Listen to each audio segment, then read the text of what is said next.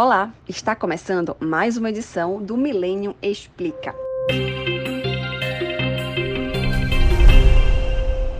Eu sou Priscila Chamas e hoje vou conversar com o nosso especialista André Naves, que é advogado, mestre em economia e especialista em ciência política e em direitos humanos e sociais. O papo hoje é o agronegócio. Oi, André, obrigada pela sua participação. E eu vou logo para a primeira pergunta, que é o seguinte: a gente sempre escuta que o agronegócio é prejudicial ao meio ambiente, sendo inclusive uma das grandes causas do desmatamento, né? O que dizem. Mas você discorda disso, né? Qual é, é a sua opinião sobre essa crítica? Oi, Priscila, tudo bom? É sempre um prazer enorme falar aqui com o Instituto Milênio. Oi para toda a audiência. Realmente, a gente sempre escuta isso, que o agronegócio é ruim para o meio ambiente, que eles não se duram de certa forma, e eu discordo completamente, sem dúvida. É que isso tem muito a ver com desconhecimento quem faz essas críticas dificilmente conhece o que é o agro, conhece o que é uma plantação de alta produtividade, conhece o que é uma pecuária intensiva. A gente precisa separar o agro do ogro e separar também o agro dos criminosos travestem de agro. Existem muitos criminosos que desmatam áreas, ocupam áreas, colocam meia dúzia de bois ou fazem uma cultura, culturazinha agrícola mais ou menos de baixíssima produtividade, somente para fundamentar um pedido futuro de regularização fundiária. Ou seja, a maioria daqueles que desmatam são grileiros, são criminosos. Nós não podemos pegar um setor econômico tão produtivo como o agro brasileiro, que tem as melhores práticas de sustentabilidade do mundo, tem as melhores técnicas de produtividade do mundo, que consegue aumentar sua produtividade sem desmatar um hectare sequer, sem derrubar uma árvore, consegue aumentar sua produtividade.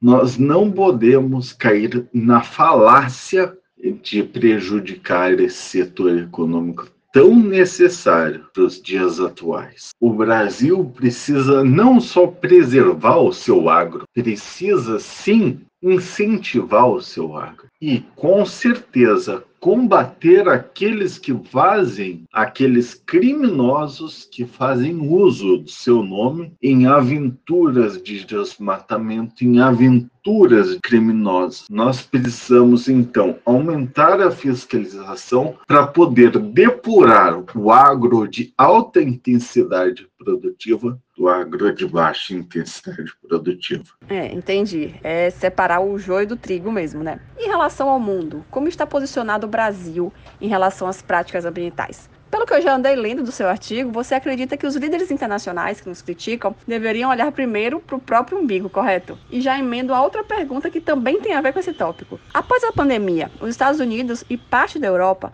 passaram a avançar nas áreas protegidas em nome do combate à fome. Por que, que o Brasil, que é um país muito mais pobre, não fez o mesmo?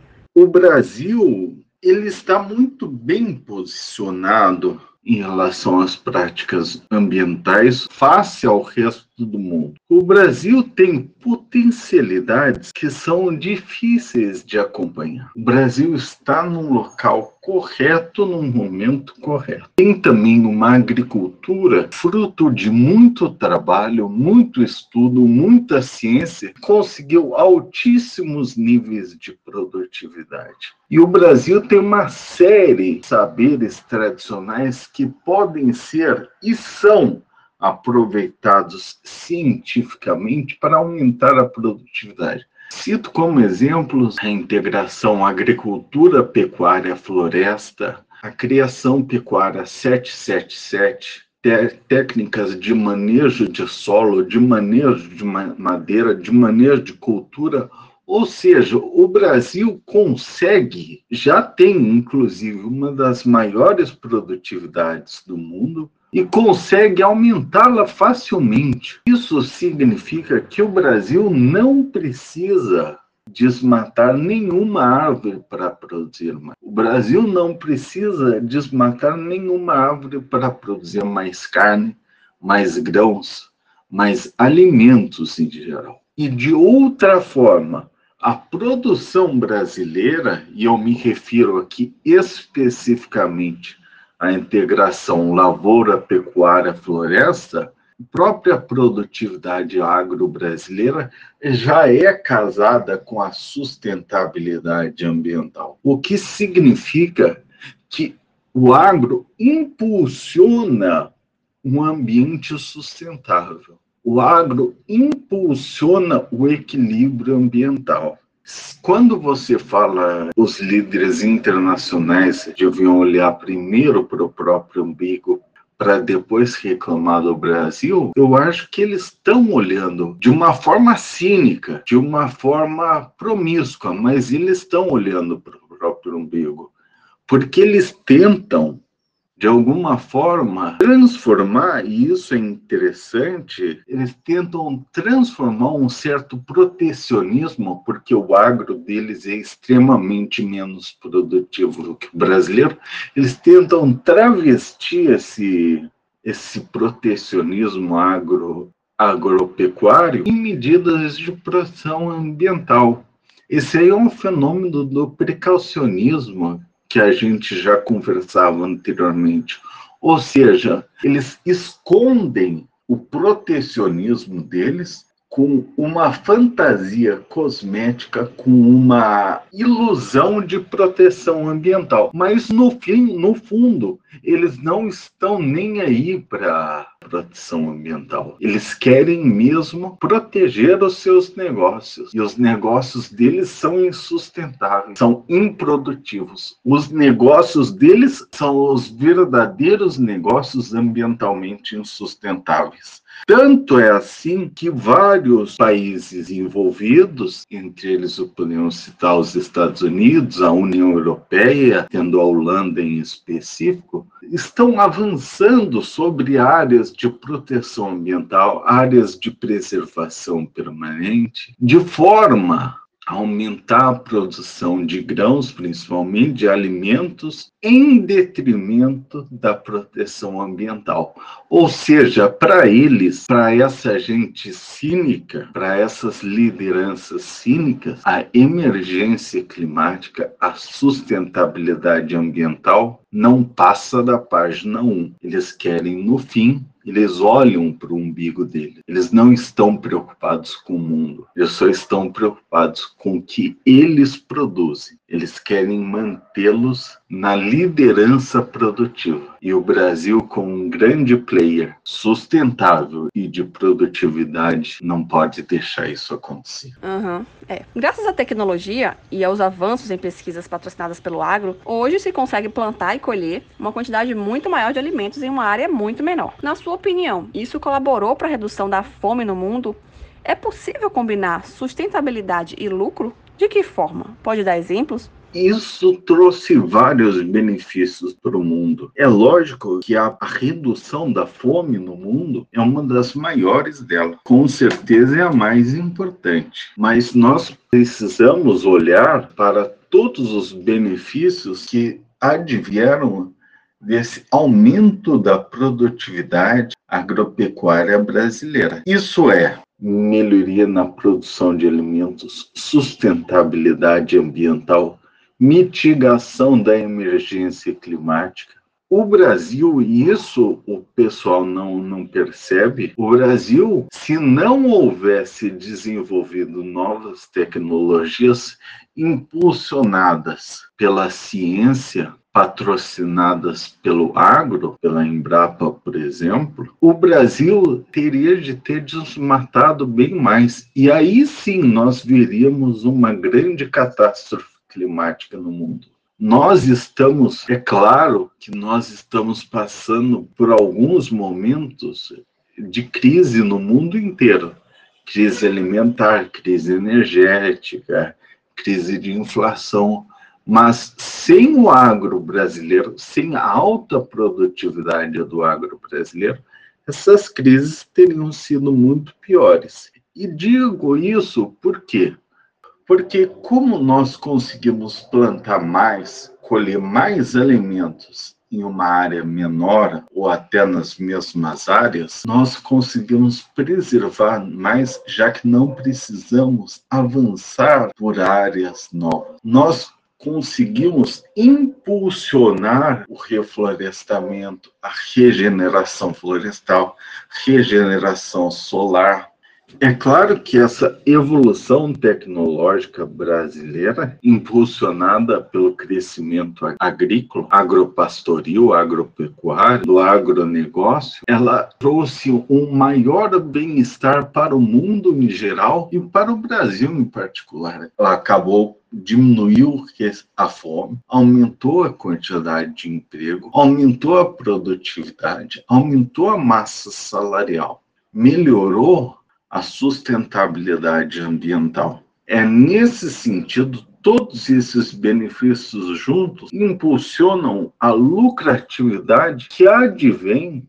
práticas sustentáveis. Isso eu posso dar exemplos, por exemplo, naquela rede de supermercados que só vende produtos orgânicos. Então se cria um nicho de mercado que só vende carne certificada, só vende cacau certificado, chocolate certificado. Eu não quero aqui fazer, dar nomes para não fazer propaganda, mas existem, quando eu vou falando, podem ser totalmente identificados isso, isso que estou falando. Ou seja, novas práticas sustentáveis são não só compatíveis com lucro, mas são altamente lucrativas e altamente tecnológico-científicas. Tá bom, Priscila?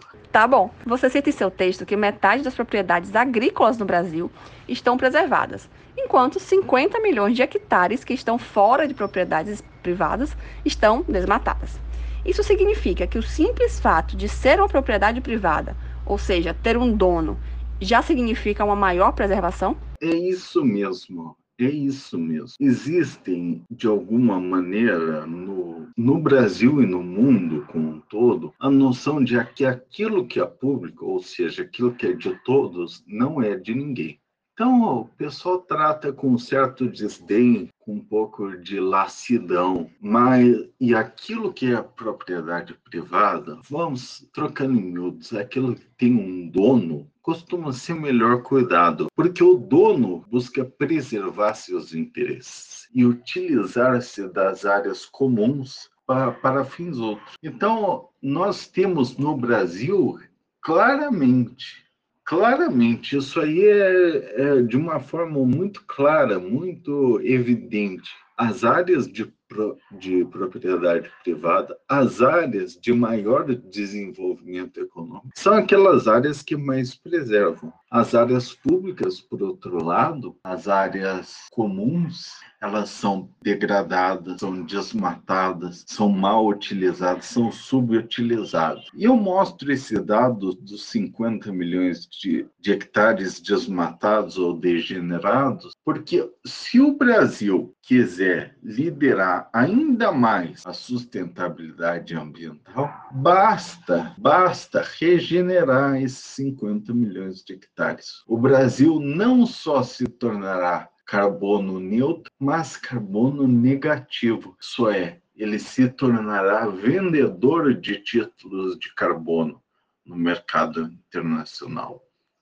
E 50 milhões de hectares são a prova cabal como o Brasil tem o potencial, tem a vocação para ser a liderança ambiental do mundo, a liderança verde do mundo. Você falou também sobre a questão da energia verde. Que tipo de energias seriam essas? E o que, que falta para o Brasil aproveitar todo o seu potencial? Isso aí é muito engraçado mesmo, porque eu começo falando do agronegócio, eu vou mostrando como o agronegócio brasileiro é produtivo e é sustentável, é o passaporte para o futuro do Brasil. E vou falando de energia depois. E parecem duas coisas que não são conexas, mas elas são extremamente imbricadas, extremamente unidas. Além do Brasil já ter uma das matrizes energéticas mais limpas do mundo, e ter alta possibilidade de aumentar isso com energia fotovoltaica e energia eólica, o Brasil tem grande chance de ser uma das potências na geração de energia com os resíduos do agro, ou seja, produção de biomassa, de biogases, de biometano, inclusive querosene, bio, bioquerosene de aviação. Tudo isso feito a partir de dejetos agrícolas. E mais uma coisa, toda essa produção energética limpa pode impulsionar a produção do hidrogênio verde.